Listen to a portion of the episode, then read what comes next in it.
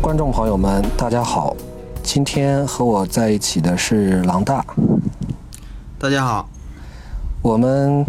也看到了幻灭时刻的到来，终于见证了幻灭时刻的到来。这是时刻全志，哎，是叫时刻全志吧？对，可以这么说。它记载了四个时刻之外，又赠了一个，波拉斯给大家赠的，赠了第五个时刻，嗯，从而呢给阿芒凯的故事线也画上了句号。这位长老龙也叫吕法师啊，当然我还是习惯这个名字啊，尼可波拉斯。可以说是以摧枯拉朽之势击败了自命不凡的守护者，特别是这个，我感觉基本上都没有用什么魔法，对，可谓是大展雄风。 所以我们这期就想和狼大拉上狼大一起聊一聊，就是波拉斯的这个生平，或者说波拉斯是怎么炼成的。嗯，这个这位龙王爷可以说是钦定的这个多重宇宙现存最古老的律法师。我觉得这个，嗯，郎大，你觉得是不是基本上是板上钉钉的说法了？嗯、应该这么说吧。从年龄来讲，他应该是最老的了。对，而且好像是说他和某个不知名的这个彭洛克之间进行了整个宇宙间第一场彭洛克对决。嗯，也就是说，他应该是和某个这个不知名的普洛克打了第一局万智牌， 可以这么理解。对对对对对，这个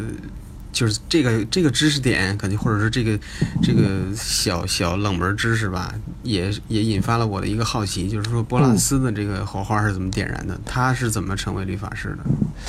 这个是很有意思的，因为我们要想了解龙王爷的生平，首先遇到的困难就是资料还是挺匮乏的。对，就是一就是这个可能有一个原因，我认为啊，就是说嗯以前的这个这个小说，包括牌卡牌，就是那个时候的旅法师，是从力量上来讲，真的就是神，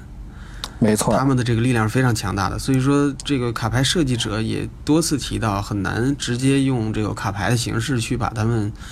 描绘出来，而且在故事里头也比较难写他们的故事，因为太强了。你你是的你讲一个神的故事，其实是没什么波折的，因为没有冲突嘛，对吧？对对对。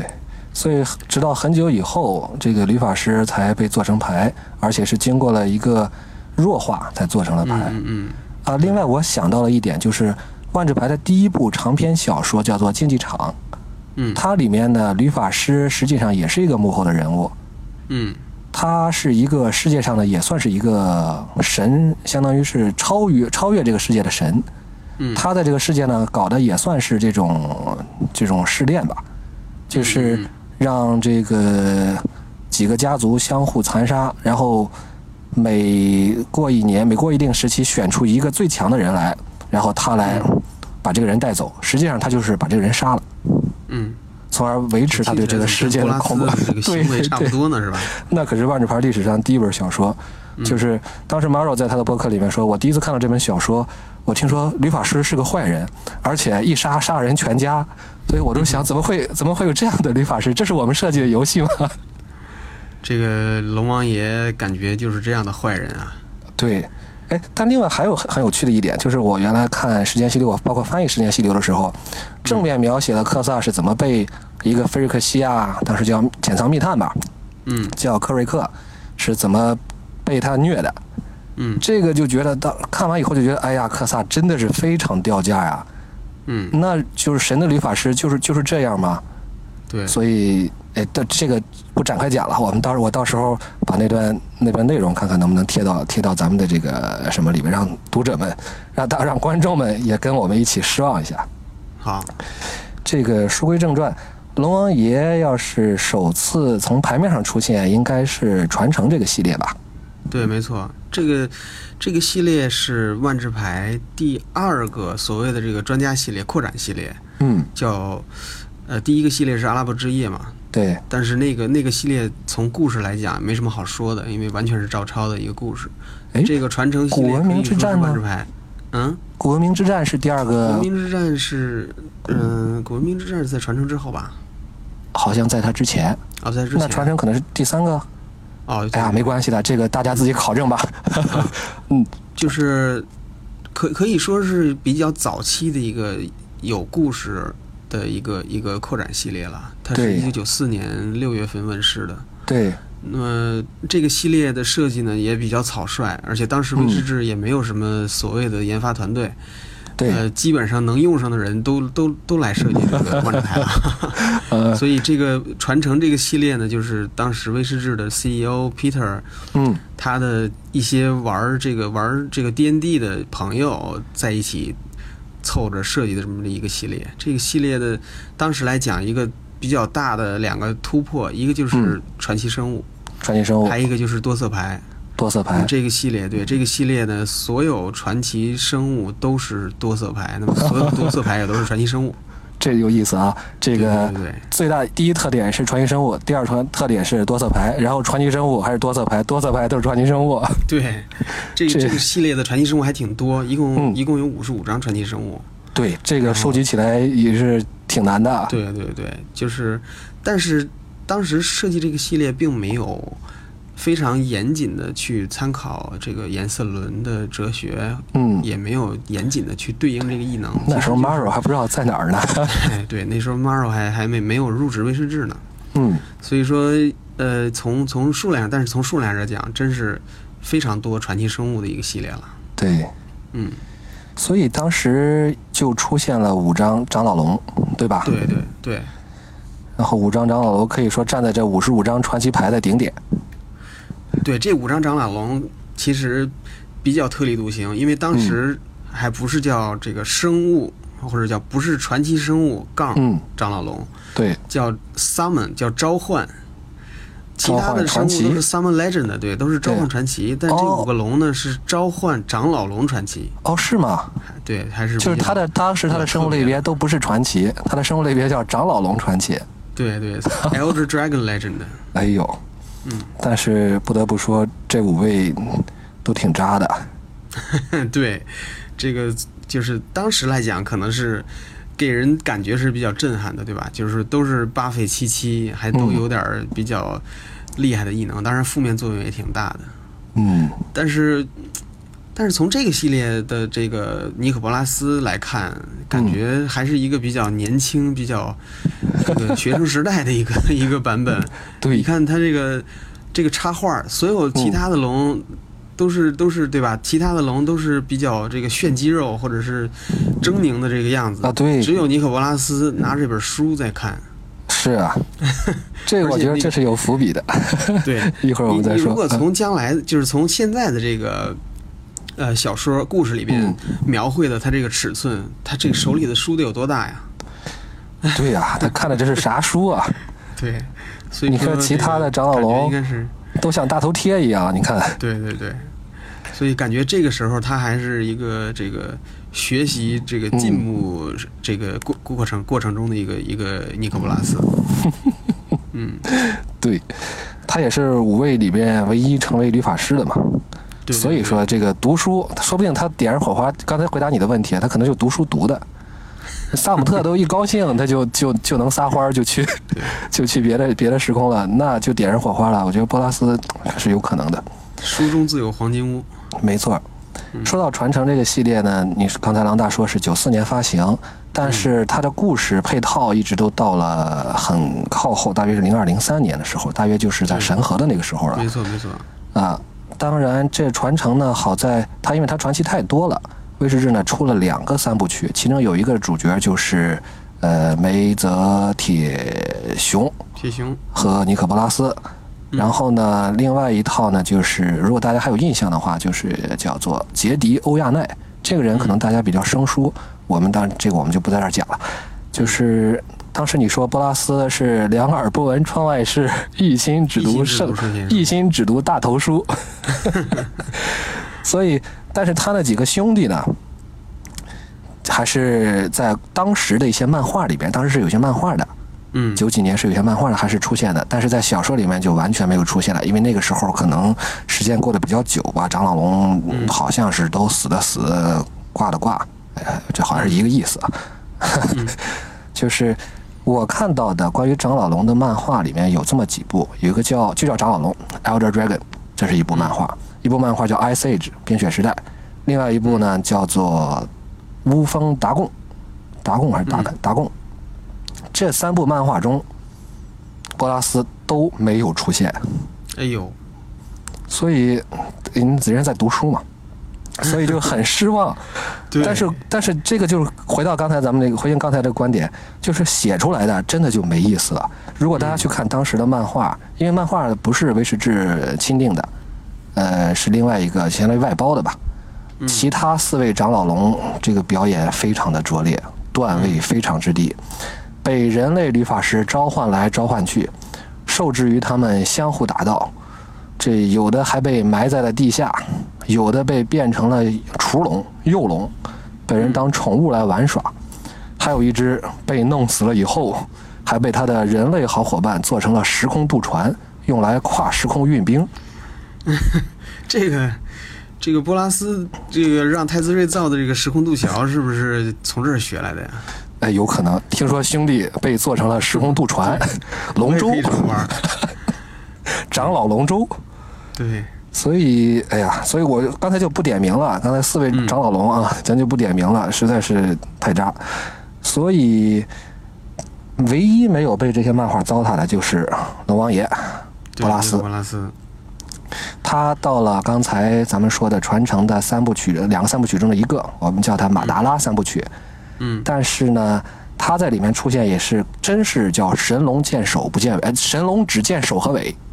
嗯，他只在每部的开头和结尾出现一下，吹吹牛逼，这个，但是效果非常的好，嗯，因为他吹完牛逼以后，你觉得这是真的，真牛逼，这个他就是刚才你你你也说到他跟这个多重宇宙的第一位理发师对决对决的这个，其实也也是没有正面描写是吧？也是一个没有，侧面的我没有描写看到，对，他们我没有看到好像是对，这我们在这个这个 wiki 上有有看到一些侧面的描写，就是说他们他们之间的战争持续了一个月，然后嗯沉没了马德拉大大陆的这个三分之一，嗯，然后并且产生了多重宇宙的第一个石缝，对，然后龙王爷把这个对手干掉之后呢，把他还给吃了，哎呦我去，哎对，然后把他的爪牙放在这个海岸作为纪念，对吧？就对后来后来叫这个 Talon Gate 他的利那爪门，对，对，而且可能那个时候他就开始了这种叫什么，这叫这叫叫这叫什么崇拜，啊这到处立脚的这崇拜，嗯，对，不光立别人的，还立自己的，你看。对，对，这个是没有正面描，所以我甚至有时候在怀疑，你说首场理发师对决就是打了第一盘万智牌，是不是这个恶魔巨兽就是理查加菲的化身？所以大家也别考证是不是玛丽玛丽雷基了，因为那个段位比起理查加菲还是呃还差一点 low 了一点儿，嗯，所以我觉得这可能是个梗吧。嗯呃，说回的，因为我是前一段时间把三部小说都看了，那我要不在这儿多啰嗦啰嗦，说说这可个以可以梗概。呃，波拉斯自己吹嘛，自己建立了无数帝国，所以在马德拉，他也是委任统治。我把它总结成叫做虚伪暴力军事化。嗯，这个词儿不错，怎么讲呢？就是它有虚伪暴力军事化，分别对应了三个三权分立，这个叫皇家斗士梅泽铁雄，然后皇军统帅， 哎、这字儿好，这词儿好像不大好，嗯 皇军统帅，这也是传承里面的一个人物。还有一个叫皇家刺客，当然这是一个传奇啊，就不是咱们说的那个皇家刺客那张牌，虽嗯然功能可能也有点像，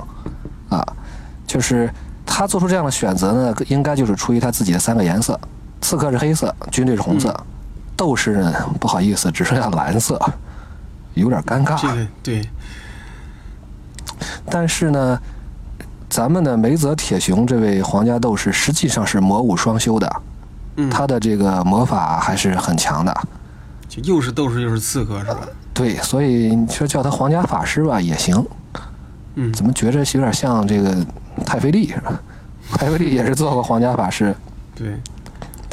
皇家斗士梅泽的使命就是为民解难，维护帝国的荣誉。实际上，我觉得它对应的是这个帝国的虚伪，然后军队对对应的是呃暴力，就对应的是这个呃可以说对应的这个刺客，军事化呢就是他的这个这个皇军吧。嗯梅泽在传承的故事里边儿，他本来是要替波拉斯去解决，以这种决斗的方式去解决一个岛国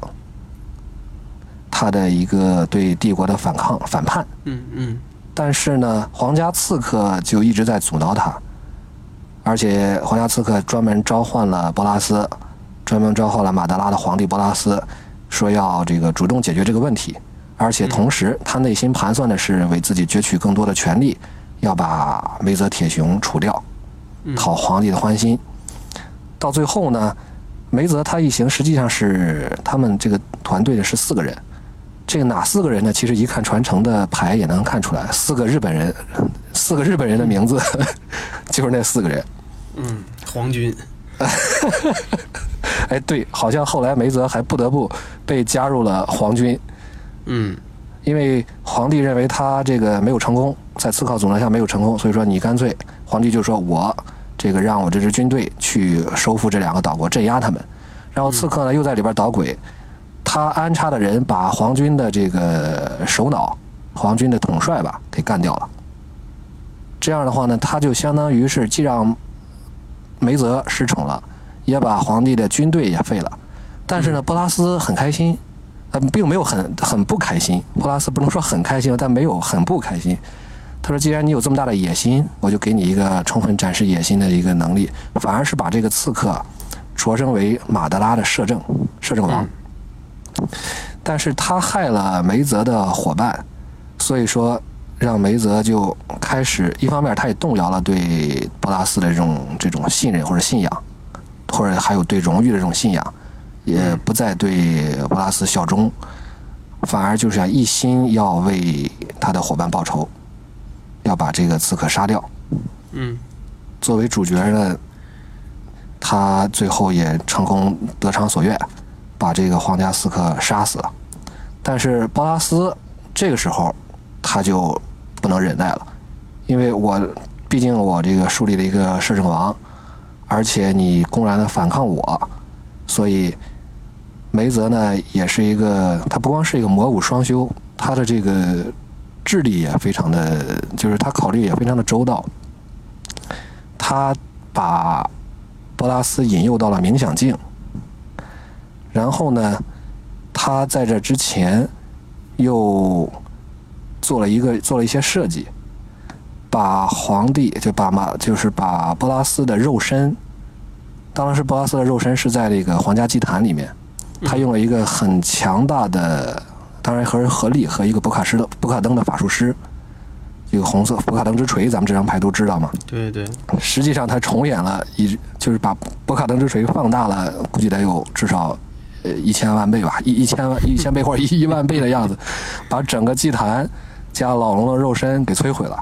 嗯因为那时候他们两个人精神是在到了到了这个冥想境里吧，冥想境里面，嗯所以这个老龙就回不去了。而且呢，我记着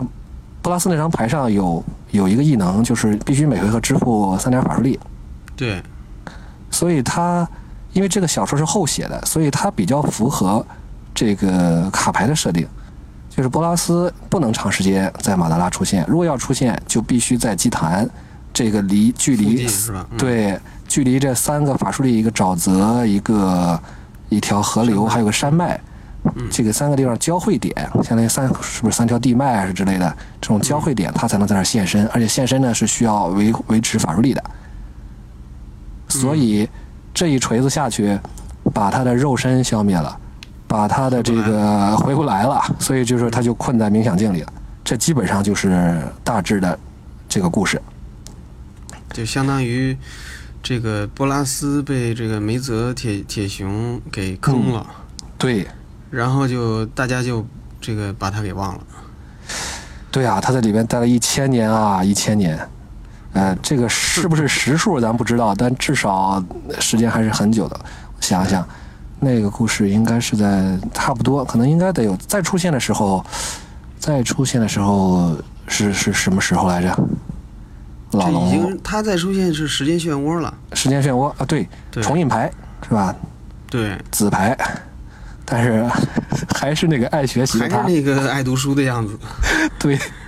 但但是是从从故事上来嗯讲，其实，呃，他在《时间漩涡》的故事里也也重新出现了。对，他重新出现了。嗯、当时他是在第一本里面出现的，用的一个假名字叫什么什么师范，也是用的挺日本日日本风的名字啊。他把泰菲利、拉达、凡瑟、尤伊拉这这这四个人给骗了，嗯，利用凡瑟的火花重新回到了多明，然后轻松轻松把太妃利就给肢解了。当然，太妃利死不了嘛，那时候都啊是神一样的理发嗯都是师，神。对。然后扯了夜幕明神的脸，又拿拉希克填了石缝，对，然后就找就是说我找梅泽一族算账，他这个这个这段在小说里头就是应该是是完全的正面描写了，对吧？对这段儿对太妃利是正面描写，哦呃，这个跟拉席克的对决，呃，是正面描写，而且描写的非常细。夜不明神因为是个伏笔吧，没有明写。哎、为什么嗯为什么没明写？我们一会儿说。就是他和拉希克的战斗，我觉得是描写的非常有意思的。嗯，当时哎，我不知道当时时空镜竹这个产品是什么时候出的啊，还没出呢，《时空镜轴》很晚才出的。是吧？但是他和拉希克的战斗真的就是一场时空竞逐，他们两个人这个也是肉搏啊，扭打的这个身影穿过了拉尼卡、密罗蒂还有神河的门口。嗯，呃，为什么说神河的门口呢？是因为那个时候已经大口生已经被魅之子和那个造绝之物的化身，啊，他俩已经已经把大口生灭了，相当于他俩已经成为了神河的守护神。他守着门口就没让这这这打的就是你们没让他进去边 对，别玩去，别地方打去。嗯，最后呢，拉希克当时的阴谋是这个受了夜幕明神的怂恿，我估计夜幕明神可能也在老龙的这个杀人名单上，嗯，因为毕竟最后是梅泽俊郎，就是铁熊的前代是夜幕明神带去的嘛，对，所以说，呃，夜幕明神怂恿拉希克让他去对付老龙，夜幕明神把自己的那个面具做了一个复制品给了拉希克，拉希克呢就是操纵了杰斯卡，我不知道还有没有还没有还有没有印象？啊，不是那个那个飞机是吧？就是对飞机的又名那个飞机技术，对， 又名飞机，它是激发了杰斯卡里面飞机的那个能力，就是相当于死亡之处吧，死死触处嗯啊，不过而且触到以后，你这个是整个这个对决都输了。对，呃，这样的话，想用这种方式，这两种方式来消灭掉布拉斯。但是呢，布拉斯在这之前已经把夜幕明神击败了，取了，而且把他，我说把他的脸揭了，就是把他的面具揭了。真的面具。对，所以这就有点像《西游记》里边这个这个孙悟空这个，你这葫芦是公的，我这葫芦是母的，呃，不是，我这葫芦是公的，你这葫芦是母的，对，我一叫你这个母的见了公的就不灵了。 啊。你那是赝品。对，所以拉吉克就被填了石缝，老龙也算是完成了，也做了一件好事吧。当然这也是自己、自己干的，他自己扯的这个石缝。这个其实，呃，就是从从怎么说呢？从设计角度来讲，这嗯也算是威士忌的这个设计团队跟创意团队密谋策划的，让老龙自己干的这件事儿。因为对毕竟要讲律法师的故事，还是得把他们从神坛上拉下来。对对对，嗯，老龙说：“哎，我是被逼的。”对，到后边儿就是阿拉若了，龙王爷真是就开始一个世界不够玩儿，开始玩五个世界。嗯，这格里吉就不说了，是吧？然后在班特，在班特，我感觉他是用了一个利用了一个宗教叫尊天教团，或者尊天骑士会啊，还是尊天骑士团的，然后蛊惑这些班特的班特其实也有很多国家嘛，蛊惑班特的各个国家去面对其他的断片要采取武力，因为他只有在通通过这种冲突，才能让这些人使用法术，同时再用分布在五个断片里的方尖碑来吸取这些法术力，形成窝心嗯啊，这是一点儿。然后在纳雅，纳雅他挑动了一些拿卡蒂，拿卡蒂就是应该也就是猫族猫的吧种，族，对，就是哎对，就是阿耶尼的那个那个种族嘛，对对，啊，纳卡蒂里面有一个，我不知道有一张牌，应该叫玛丽西的什么什么，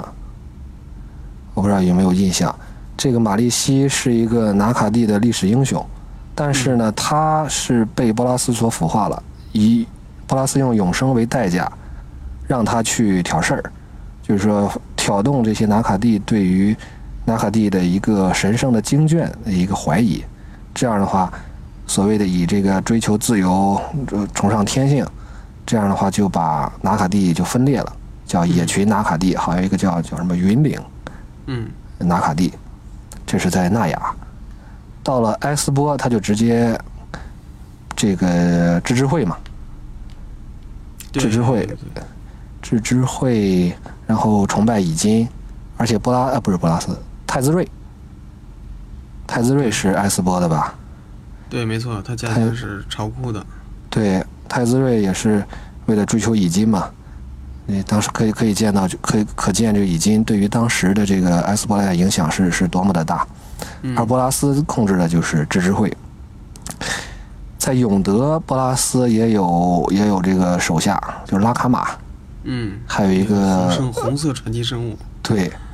拉卡玛呢蛊惑了血变魁许，然后说是其实他的真正目的是按波拉斯的指示去激活呃方尖碑，嗯，嗯，然后还有萨坎，对，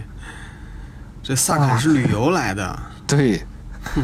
但是被拉卡玛就是当时他们是碰互是碰到的，拉卡玛碰到了萨坎，碰到了呃和这个拉卡玛和奎许碰到了萨坎，结果萨坎一听说他们要去这个沙龙，哎，嗯就说我得跟着去。后来一看， 哎呦，博拉斯真龙，真牛，嗯 直接就给就就就就拜倒在就服博了拉斯的这个这个尾下。嗯所以他对于我，我觉得就是在阿拉若布拉斯真是也是一个大展雄风，但是他这回体现的就是这种阴谋，这种挑事他是儿。在幕后操控，对他不像在阿芒凯直接飞过来，啪把武神把八基本神上了对对，先把八神虐了一遍，然后呃直接搞了一个神权统治，委任也是委任统治，啊把马德拉那套又拿出来，之后呢，这都不不玩阴谋了，因为太强了，因为直接自己阿拉上了，对啊，因为阿拉若那个时候是因为他失去了他失去了力量，对，他需要窝心来吸取法术恢力，复力量，恢复力量，所以他可能也没法太直接的去展开什么行动，直接的行动。对毕，竟还是有风险嘛。呃，后边的波拉斯的故事，我觉得不用说太多，对吧？他继续利用萨坎把奥扎奇给释放出来了，目的不是很清楚。呃，萨坎呢，其实呃这个也是有沟有过吧？是对啊，他把乌金改变了时间线，把这个老龙那个死对头乌金复活了，复活了。这个老龙后来还派太子睿去新飞，新飞是个西亚，去阻止这个呃一一方面是观观望吧，另一方面好像也有这个阻挠的意思。嗯，再往后就是去卡拉德许夺取时空渡桥，对对然后在阿芒凯这个大家就刚看过嘛，新鲜劲儿还在这儿。是。呃，这就是我了解的龙王爷的生平。感觉就是，其实就是讲了这么多呀，感觉嗯老龙就是一个爱玩阴谋的人，阴嗯，对爱玩阴谋的龙。对，他有一些有一些事情可能是目的性比较明确的，想去想去这个强强大自己的力量或者恢复自己的力量，还有一些可能就是这个可能就是埋一些伏笔，指不定将来对有什么用处。对，埋在自己都不知道要干什么的伏笔。 所以说，这感觉他干了很多事儿，然后还比较、怎么说呢？比较爱爱炫、爱展现自对己。，挺吹牛逼。对，所以说这个如果给他一些这个怎么说呢？一些称号啊，啊应该怎么说呢？应该很长啊。他这个干的事儿太多了，哎，你这个说法很有意思，是吧？像这个什么七大王国什么什么守护啊，什么不焚者 啊，这个对风暴降生丹尼利对斯对是对啊吧？ 哎，我们想想，首先红这不用说了，对长老龙、吕法师、尼可波拉斯，对这是第一点。然后长老龙之战的胜利者，对，唯一的胜利者了，嗯，呃，也不也不算，因为他五个兄弟好像都是胜利者但是现在就是他活着了，啊，那倒也是嗯，对。那你不总不能说长老龙之战的唯一幸存者吧？这有点啊对 low 啊。 幸存者太惨了，对，然后世上世世上首场旅法师对决的赢家。对，然后你刚才还说了一个第一届万智牌 PT 冠军，对， 不是这得出两个版本，你我我我我出一个这个正常的版本，你出一个对那个什么的版本。然后他还修了利爪门，是修了吧？利爪门，对，利爪门的修修建者，嗯，马德拉皇帝，对，马拉皇帝，嗯、这个咱们还得给他起点儿长一点儿的啊。嗯，我想了一个，你再你再想想啊，叫威压乌金、泰菲利、拉希克、夜幕冥神和阿芒凯神系等旅法师和神奇的强者，哎呦，这都列进去了，可以这吧个？名号够长的，对嗯其实就是这么说的，这么说的话，你这个可以更长一点，因为败在他手下的人太多了，嗯，那现在是有名的，那没名儿的那都都无所谓了。嗯，还有，嗯、这么说的话，他还可以有一些有一个称号，就是嗯萨坎、泰兹瑞、嗯拉尔查雷克啊等对对唐洛克对的主人，哎，可以，哎，跪在他跪在他脚下的这个小随从也很多，哎，是，呃，再想想哈，这个是这说时间漩涡的，跟他说了，再往后就是到了阿拉若巨流，对当然吧过？了，阿拉若巨流的拥有者，可以这么说，他对了，他还干了一事儿，咱刚才嗯忘了说，就是嗯，这个莉莲娜，莉莲娜当时求得对永生，其实也是这个博拉斯介绍的这些恶魔给他认识的。哦，波拉斯把他自己的恶魔兄弟，对对对，那这叫啥？莉莲娜，莉莲娜维斯的恶魔中介人，哎，可以，这个可以，呃，我想想啊，这后边这些阿拉若的这个奥扎奇的释放者有点 low，对吧？因为而且这不是他本人释放的嘛，嗯，这我觉得可以不写。那些事儿其实都不知道为什么他干的，咱们就不对说了。对对对，嗯、咱说咱说点大的，对，哎呦，那可能后边说点大的，那就是阿芒凯的法老神阿了王，凯的对，对，阿阿王凯的法老神，芒凯的法老神。但这个我觉得还得说一点，我我想到有一点，因为他一直对梅泽这一族是耿耿于怀，所以我觉是得他应该在他的名号里面还得加一部分。梅泽家族的什么呢？是将根除梅泽一族的神钱，这个怎么样？可以，比较有气势。 别客气着，我们理一理，这叫长老龙、吕法师、尼可波拉斯，长老龙之战的胜利者，世上首场吕法师对决的赢家，地爪门的修建者马达拉皇帝。威压乌金、泰菲利、拉希克业务冥神和阿芒凯神系等吕法师和神奇的强者，萨坎、泰兹瑞、拉尔查雷克等彭洛克的主人，莉莲娜维斯的恶魔中介人，阿拉若巨流的拥有者，阿芒凯的法老神，是将根除梅泽一族的神钱。首届 PT 冠军， 你能不提这梗吗？ 那你怎么不说这个？呃，首场叫什么？这个击败理查加菲呢？哎，可以， 这是我们瞎猜啊，这是我们瞎猜啊。所以说，今天我们回顾了这个我们已知的对这个已知的龙王爷的生平履历，龙王爷的事情，龙王爷的事迹数不清。啊对，其但是从从这些已知的事迹当中，可以看出他的一些成长的轨迹、一些经历，是吧？自由好学，自由好学，不读诗书自自由好学。拥有这个摧毁他人心灵的这个能力、天分，还有对对这个法术力和知识的无尽的饥渴。哎呀，兰大说的太好了，你这直接就把他这相当于用一种这叫这种非常有意境的方式，把他的异能说了出来，不就是打中你气牌吗？ 对， 催动操这个摧毁他人心灵，实际上手牌就相当于是你的记忆嘛，对吧？对。而且他还有操控的这个能力。对。法术力的无尽饥渴就是你得付费啊。嗯，嗯，而且他应该也是，应该是第一个被多重宇宙选中的一个强者，一个第一个点燃了火花的彭洛克。对，对，可以这么说。哎，我一直当然这个话题其实可以可以继续再深入下去啊。我就觉得这个石缝和理发师可能之间也有这种对应的关系，对，对吧？而且嗯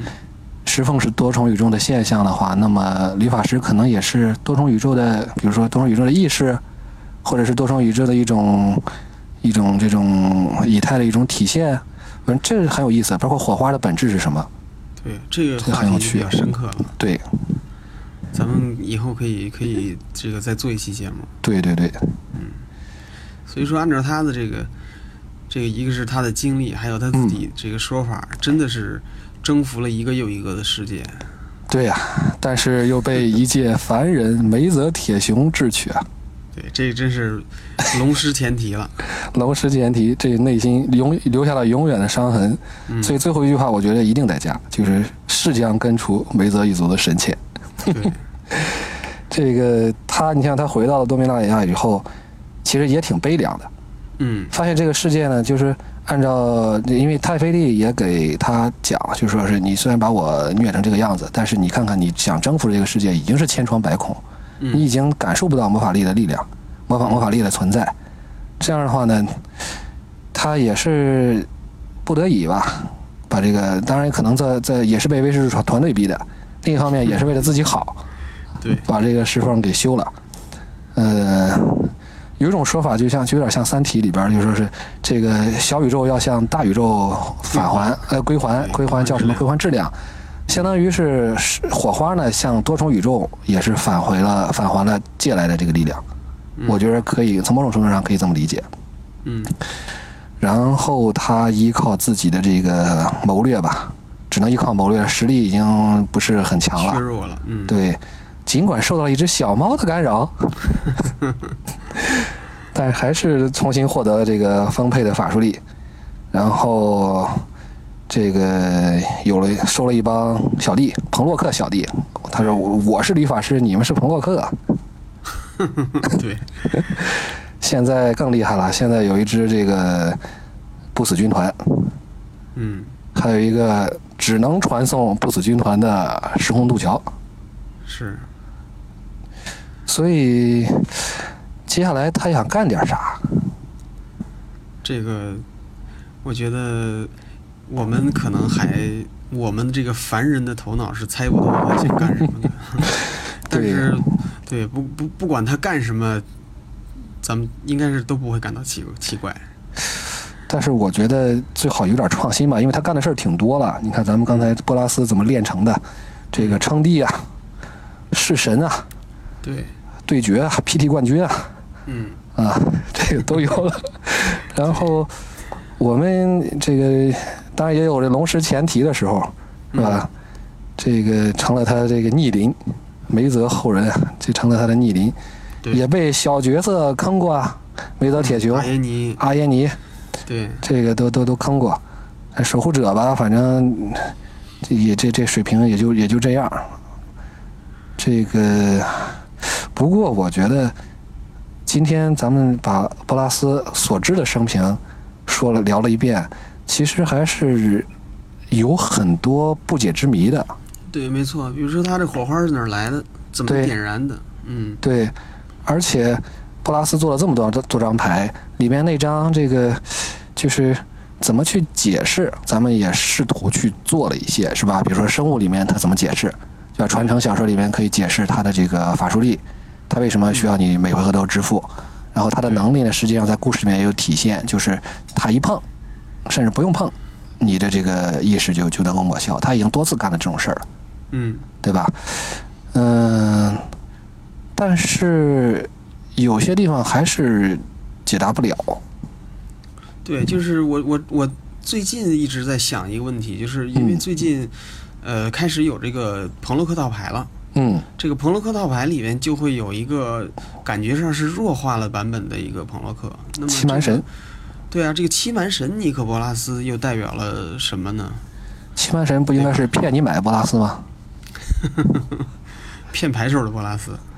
嗯，也不能说骗，就是给增大家增加一个选择吧。就是毕竟多一个画面，多一个收集，多一份满足感嘛。多花钱的都是小事。嗯。所以这个我们解释不了，还有些事儿还真是解释不了。当然，我们以我们这种微小的心灵，怎么能揣测如此强大的存在？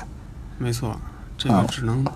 等威士忌爸爸慢慢把这个坑看能不能填上了。哎，你这一说，我想就是威士爸爸可能也是一开始没把他太怎么呃当重回视，事儿，哎，或者说有意留下的伏笔也有可能。首先，你看他传承系列，他就他就做出来这张牌了，到现在九四年到现在都这么长时间，对，可能也是因为他太老了，所以说越老的东西，越老的这个神神，越老的 神，他这身上神秘的东西肯定就越多。对，而且当年他可能也是一个被遗忘的角色吧，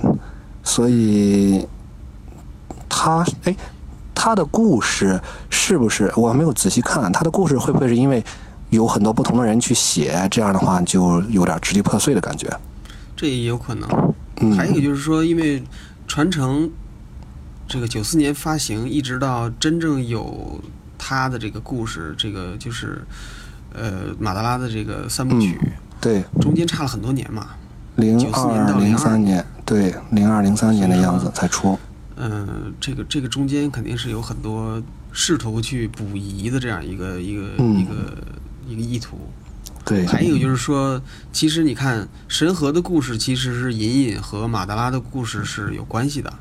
对，没错没所以错，说，就在十就在这个马达拉三部曲发行之后嗯，两年，啊、嗯不到两年，一年不到两，年，实际上那时候已经开始是吧写了，对吧？对那时候肯定已经没错开始而且写都了是。一个作者写的，哦，对对，都是这个 Scott。 ，Scott，哎呀，对那这样说的话，《时间漩涡》也是他写的。哎，没错，其实这个可能是也是为了把这个故事理顺吧，所以把之前的一些一些剧情补遗一下。哎，那这样的话是这样的话，我同意你的观点，我就觉得那应该就是他把这个人物相当于是发掘了出来。嗯，就是我看这张大龙，哎呀，你这个没哎没人写，我来写一写。对，然后现在威士忌肯定也觉得哎可以，他肯定是点头的嘛。这样的话，既然就肯定能给这些创作者一些很大的空间，然后让他这个在传承里面是这样的。然后到了这，但是还有不理解的地方，就是他什么时候这个是组织决定他能成为伯洛这个朋友这个这个律法师的呢？嗯，对，这也是刚才说过的一个话题。这个可能，呃，有可能威士是觉得不是那么重要吧，嗯，还一可能就是将来有空咱们再把这个坑填上吧。哎呀，这个法老神就是法老神。这个我们讲到我们这故事的，我们这都讲了四十多分钟，发现问这个疑问反而越来越多，越来啊越多了，对，对。咱们收个尾，可以啊。讲不下其去实了。就是 听听你就是讲这个老龙。在这么多个世界的这么多这个心机，尤其是嗯阿拉若，对吧？他埋了那么多的套儿，对这个五个世界分别操控，对吧？对再再再联想到他对阿芒凯的这个对，都姓阿呃。神，对整个这个这个宗教神神系的一个操控，嗯，其实我们能发现，他对这个信仰、宗教信仰的利用也是在不断的长进。他在这很个对马德拉，很对对吧很对他在很对马德拉其实他不是神，他是皇帝。皇帝，他就就是对他是是一个皇帝皇帝。对在班特呢，他是操控别人的信仰。对，在对，在纳雅呢，他就是山洞。煽动煽动别人的信仰。然后对在埃斯波可能是稍微搞了一点儿这个所谓的信仰的建立，对吧？已他经让崇拜，已经崇拜，对。嗯，然后在永德呢，也是也是去忽悠对别人已经有的一个信仰。而且在在永德呢也收获了自己的信徒。 对，忠实的信徒。哎呦，这真是你这一总结，我觉得非常对。我觉得这个布拉斯嗯对于信仰还真是颇有研究啊，是不是？当时看书都神学的书，嗯， 有可有能神学的书读了不在少念经啊。啊。 哎呀，哎，正好我觉得信仰这个话题也是很有意思。呃，在咱们在做这期的时候呢，吴明老师和韩老师好像也在在信仰这方面呢进行一些研究。咱们这属于漫谈，人家应该属于研究。我们可以给他剧透一下吧，然后用这种方式来转移大家对我们这期这么留下这么多坑，有可能带来的一些不满足。可以，好，那我们就这样结束吧，敬请期待下一期，然后赶紧把这期忘了，嗯，因为法老神、法老神尼可波拉斯碰触了你，你的记忆、你的手牌清空了。大家这个敬请大家期待下一期。对，哎，嗯，那么这期我们就到这儿。什么？嗯，你我是说谁这期呢，我们就到这儿。我在哪儿？ 好，嗯，大家再见嗯大家拜拜。嗯。嗯，